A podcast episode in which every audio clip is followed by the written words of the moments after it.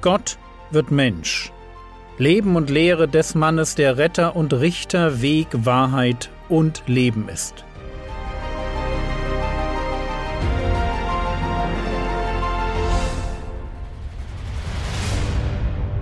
Episode 25 Eine bemerkenswerte junge Frau. Heute verlassen wir Elisabeth und Zacharias. Die beiden leben im Süden von Israel in Judäa, dort wo auch die Hauptstadt Jerusalem liegt. Wir gehen jetzt in den Norden.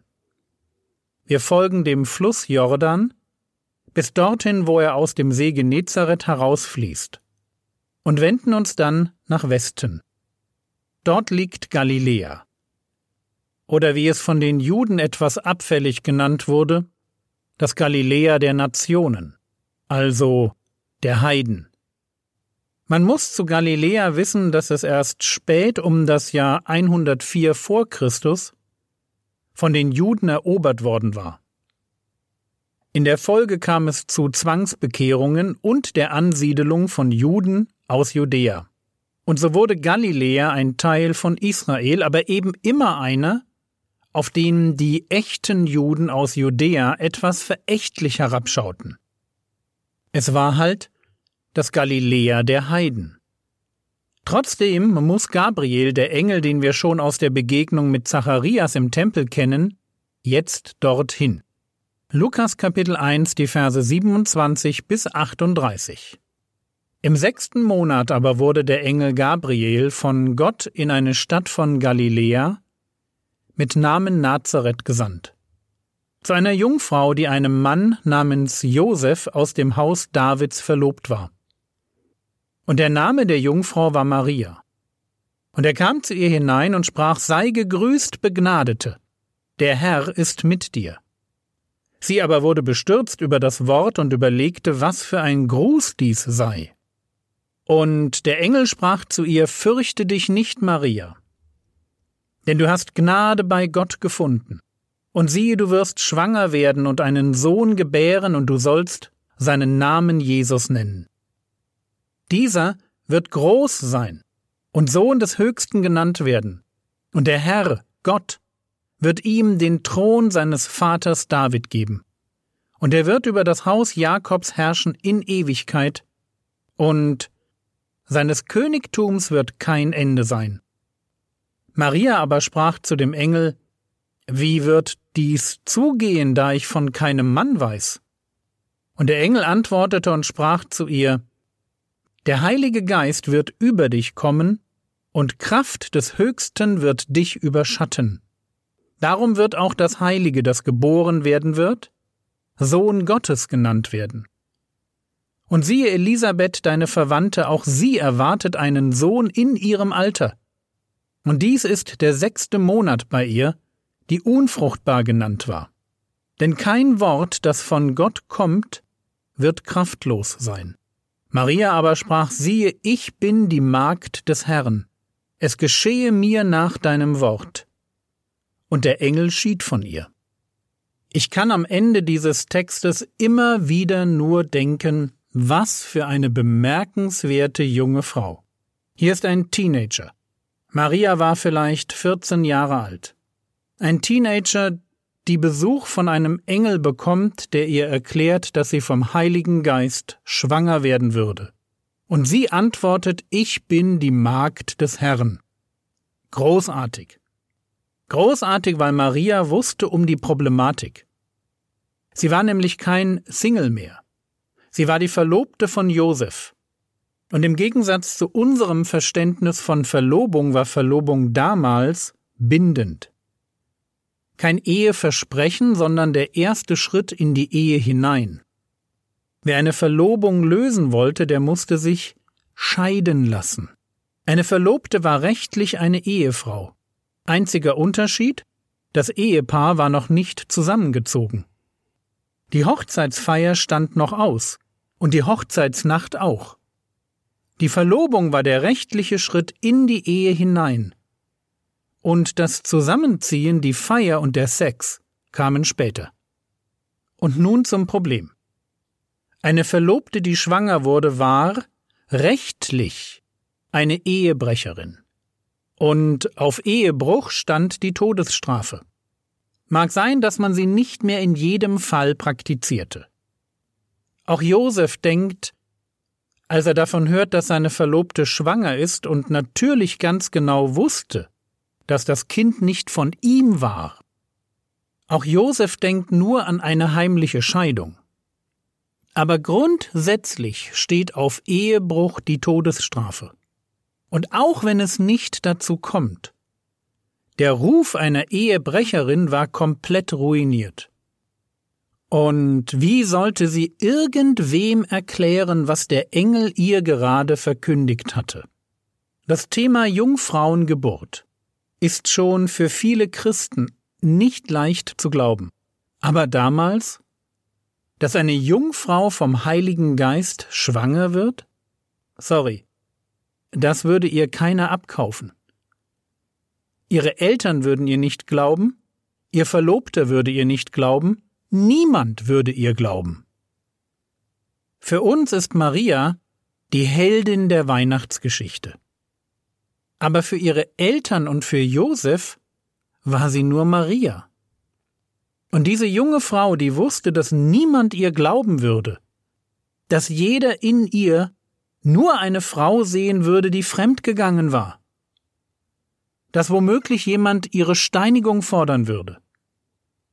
Diese junge Frau formuliert Ich bin die Magd des Herrn. Versteht ihr, warum ich sie so großartig finde? Erinnert ihr euch an die Königin Esther?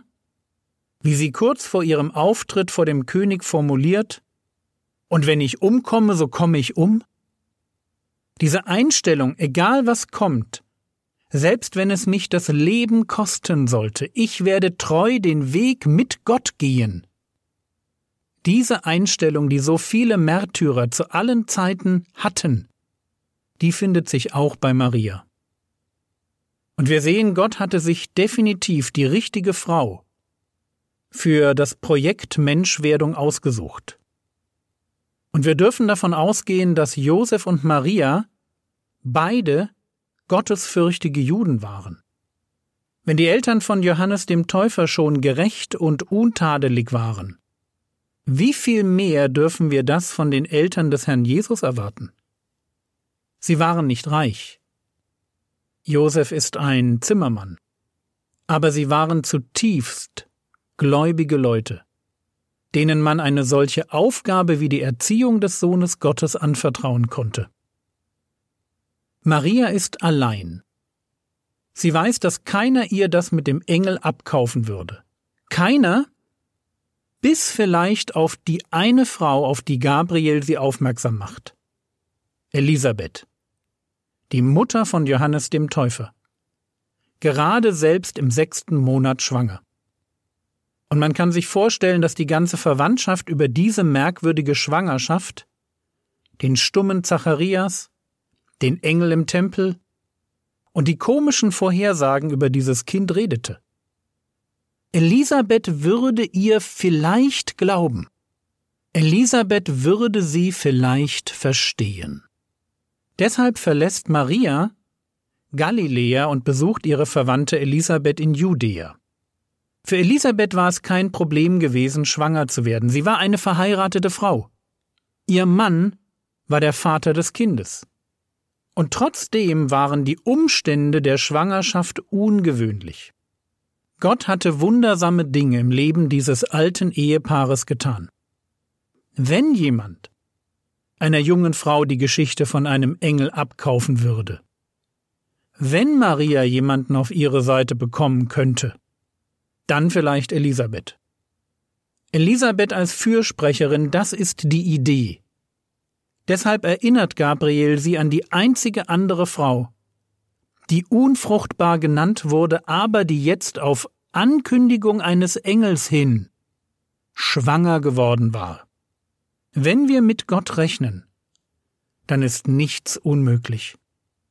Aber lasst uns bitte nicht vergessen, dass Wunder damals so selten waren, wie sie heute sind.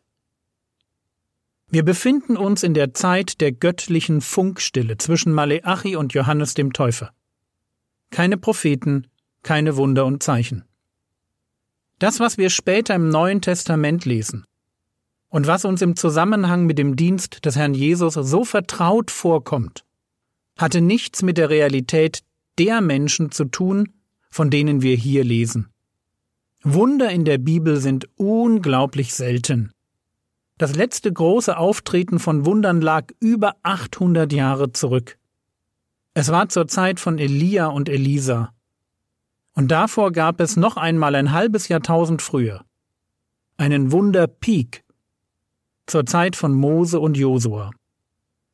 Wunder in der Bibel sind selten. Sie sind die Ausnahme. Und deshalb dürfen wir nicht denken, dass es für irgendwen leicht war, die Worte des Engels Gabriel zu verdauen. Und umso großartiger ist es, eine junge Frau zu erleben, die im Angesicht einer völlig ungewissen Zukunft ihr ganzes Vertrauen auf den Gott Israels setzt und bereit ist, Ablehnung zu erfahren, missverstanden und ausgegrenzt zu werden, ja womöglich ihr Leben zu verlieren. Möge Gott uns das schenken, mit demselben Mut und derselben Hingabe unser geistliches Leben zu leben.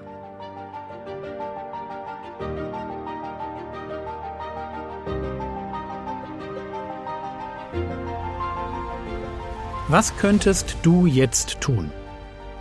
Wirf doch einmal einen Blick auf eine Karte von Israel zur Zeit Jesu und präge dir die Lage von Judäa, Jerusalem, Samaria und Galiläa ein. Das war's für heute. An dieser Stelle ein Dank an alle, die durch eine ermutigende E-Mail oder ein Video mein Herz erfreut haben. Ihr seid so klasse. Danke. Der Herr segne dich, erfahre seine Gnade und lebe in seinem Frieden. Amen.